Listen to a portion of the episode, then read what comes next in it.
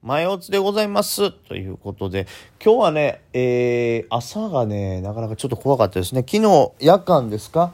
あの、フォモックっていうのかな？これやっぱ未だにこれ正しい読み方がわかんない。FOMC がアメリカでその議事録がこう発表されてですね。で、そこには、えー、議長ですかね、あのパウエル。あの人だけがこう、いかんテーパリングはまだいきなり市場が乱れるからいかんって言ったけどそれ以外のやつが全員いやインフレになってるからテーパリングするぞみたいな感じの圧じゃないですけどそういうのが発表されて周りがみんな思ってんやったらそろそろテーパリングもちろん予定にはあるけどもっと早まるんじゃないかなみたいな懸念があったんでしょうね。結構あのアメリカの引け1時間にかけて売られてでまあそれが売られた結果えー、と日本もちょっと連動して売られたと。で、昨日が日本の引け自体が2万7600ですか？結構リバった後に日経平均が2万7600まで戻ってたんで、ちょっと安心感があったところなんですけど、それが夜間の下げでまた、あ、やばい、2万7300のあのギリギリのサポートラインまで戻ってくるみたいな、また恐怖心をちょっと生む形になりましたね。で、まあ、その恐怖心があるからこそこう朝のね気配が結構悪かった。アルマードはねなんかよく分からんけど本当に S 安近くまでめちゃくちゃ投げ売りが成り売りでされてましたけどあれは多分店板じゃないかなと。その後バッと戻ってきましたし、はい、そこで集めたかったんかなという感じがしましたけども。まあそういうちょっと反則技は置いといてですね。そうじゃなくても全体的に結構ね成り売りとかが出てたんですよね。なんで朝はあの気配があってまた再びえこれまた日経ギリギリのとこ行って下手したら割るんじゃないっていう恐怖心が多分みんながあって朝気配悪かったんですねだから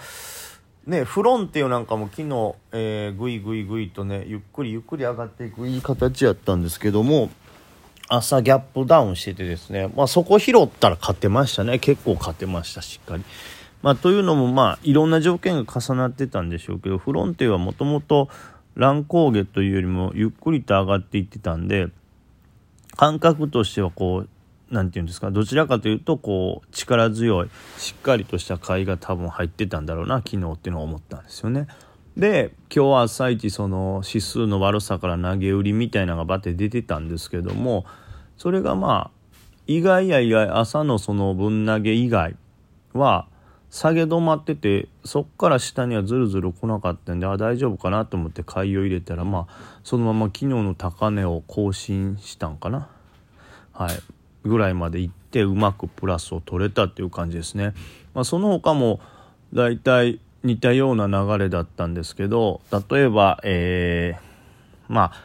あアウンコンサルとか急遽の材料だったんでねちょっと昨日のその力強い上げみたいなのは別になりますけどアウンコンサルは朝一バンと上がったものの結構な売りが出て下げたんですけど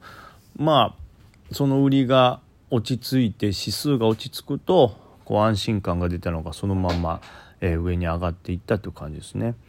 で北日本宝石も S 高になりましたけどこれはまあ朝からじわじわ上がる。だからまあ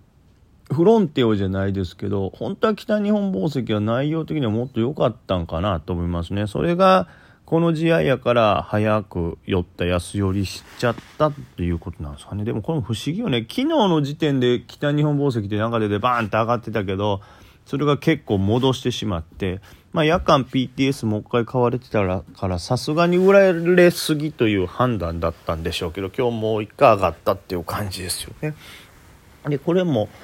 PTS 上がってたのに多分買いが結構来てたんですけど買いたい人っていうのが結構いたんでしょうけど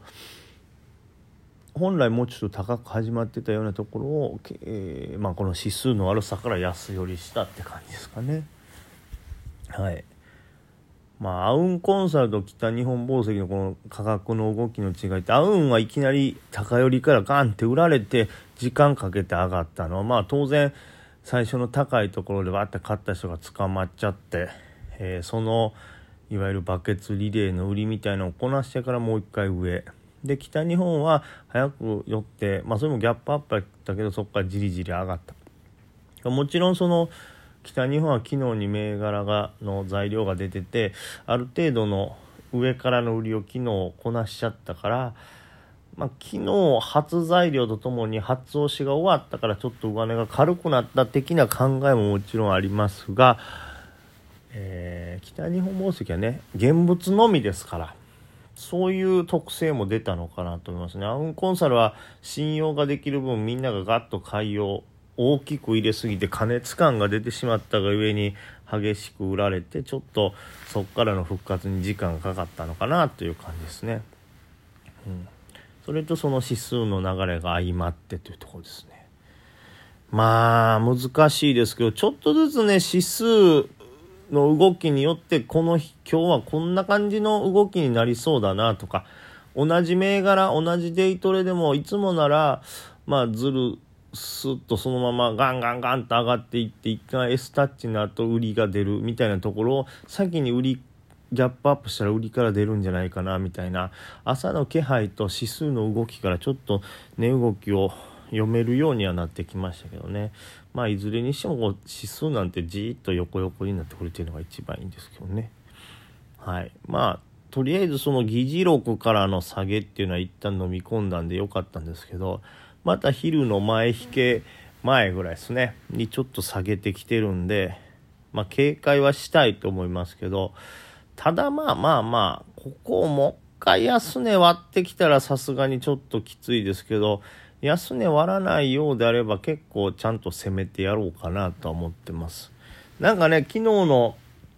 下げからちょっと自分の中でまた一個学んだところもありますけど、マザーズなんて昨日の一番安値から言ったらもう6%ぐらい戻してるじゃないすごい戻し。まあやめてって思うけど、こんな戻さなくていいからゆっくり行こうよと思うけど、なんかね安値更新した時に当然ねサポ割れでぶん投げが出てでそっから逆に買われて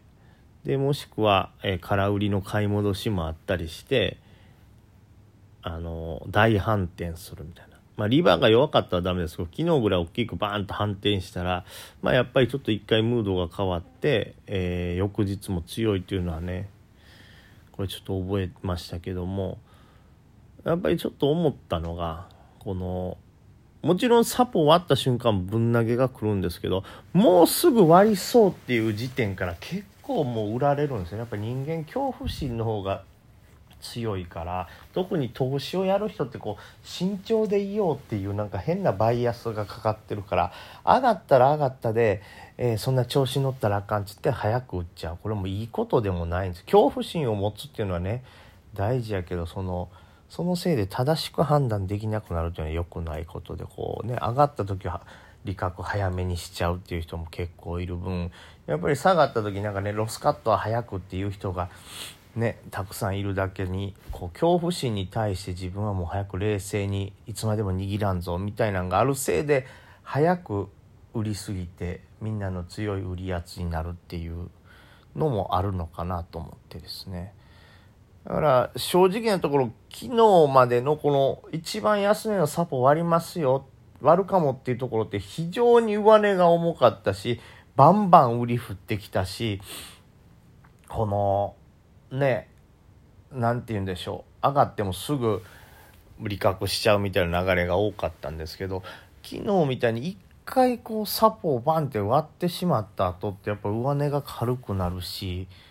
ねまあ、売り切られた後ですからちょっと売り圧減ってたりもするんでしょうけどそれだけじゃないと思うんですよね。多分売り圧が減ってるのっていうのも当然あるんですけど一旦割った時の底が見えたっていうことによってまたそこまでそのサポートラインまで余裕があるならとりあえず心理的にはちょっとひとまず安心して戦えるっていうそういう心理的な要因もあるのかなということを感じましたね。なので初めてサポ割る時っていうのはやっぱり結構重いそういう加工トレンドにある時は結構重いんでまああんまり大きなトレードをしないとかもう当然上値はつかまないっていうのはね大事なんですけどまあ割れるなら割れてしまった後一回割れた後っていうのは上値の重さっていうのが一回解消されるんでたとえ同じぐらいの昨日の時点の例えば1020とかっていう指数昨日おとついまでの例えば1020円っていう例えばマザーズ指数に比べると1回サポ終わった後の戻ってきて、まあ、またその後下げたとしても今日以降の1020っていうのは全然また意味合いが変わってくるっていうのが分かりましたね。割るかもしれない。もともとの安値を割ってるみたいなところの1020と新しいサポ作ってリバーった後の1020ではちょっと意味合いが変わるっていうのをねちょっと覚えたんでまあ新たなサポを割りそうなところは本当に警戒して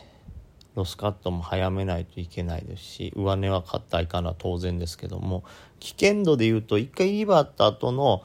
再び同じ値段のところっていうのはちょっとまあまあ